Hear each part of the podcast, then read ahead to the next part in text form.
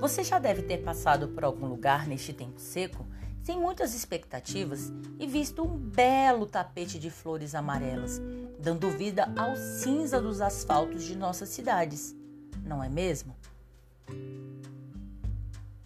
Hoje vamos falar um pouco sobre a árvore que nos proporciona tão maravilhoso espetáculo, o ipê amarelo.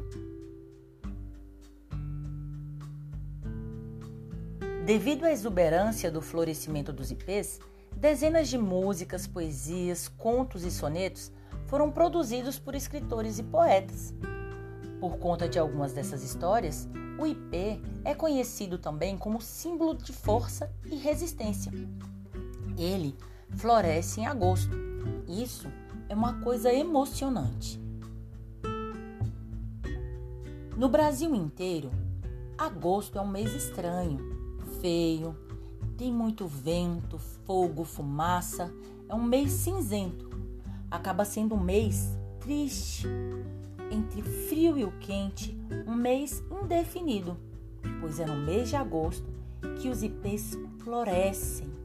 No auge da seca, ele, o ipê amarelo, vai buscar na profundeza do solo uma energia espetacular para florescer de forma fantástica, oferecendo à humanidade potes de ouro extraordinários que fazem nossos olhos brilharem diferentes e os sorrisos aparecerem em nossos lábios.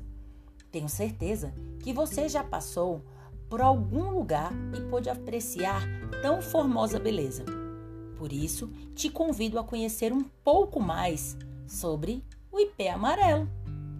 Seu nome científico é Tebuia xisotrisha.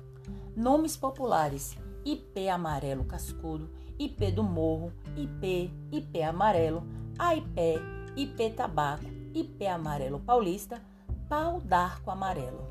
A origem é do Brasil. Ela gosta de luminosidade, sol pleno.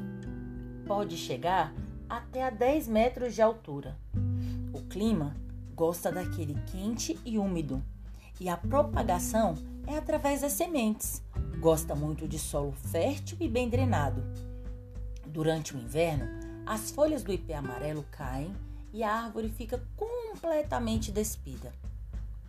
Já no início da primavera, entretanto, ela cobre-se inteiramente com sua floração amarela, dando origem ao famoso espetáculo do ipê amarelo florido. Quanto mais frio e seco for o inverno, maior será a intensidade da florada. As flores acontecem de julho a setembro, julho, agosto e setembro com a planta totalmente despida de sua folhagem. Já o fruto ocorre de setembro a outubro. É fato. Existem outros ipês, de 9 a 10 espécies, mas o ipê amarelo é a árvore brasileira mais conhecida e mais cultivada, e sem dela. É uma árvore de beleza tão sensacional que em 1961, Jânio Quadros, presidente do Brasil à época, declarou o ipê amarelo como a flor nacional por meio do projeto aprovado pelo Poder Executivo. E você? Qual foi o mais belo ipê amarelo que teve a oportunidade de ver?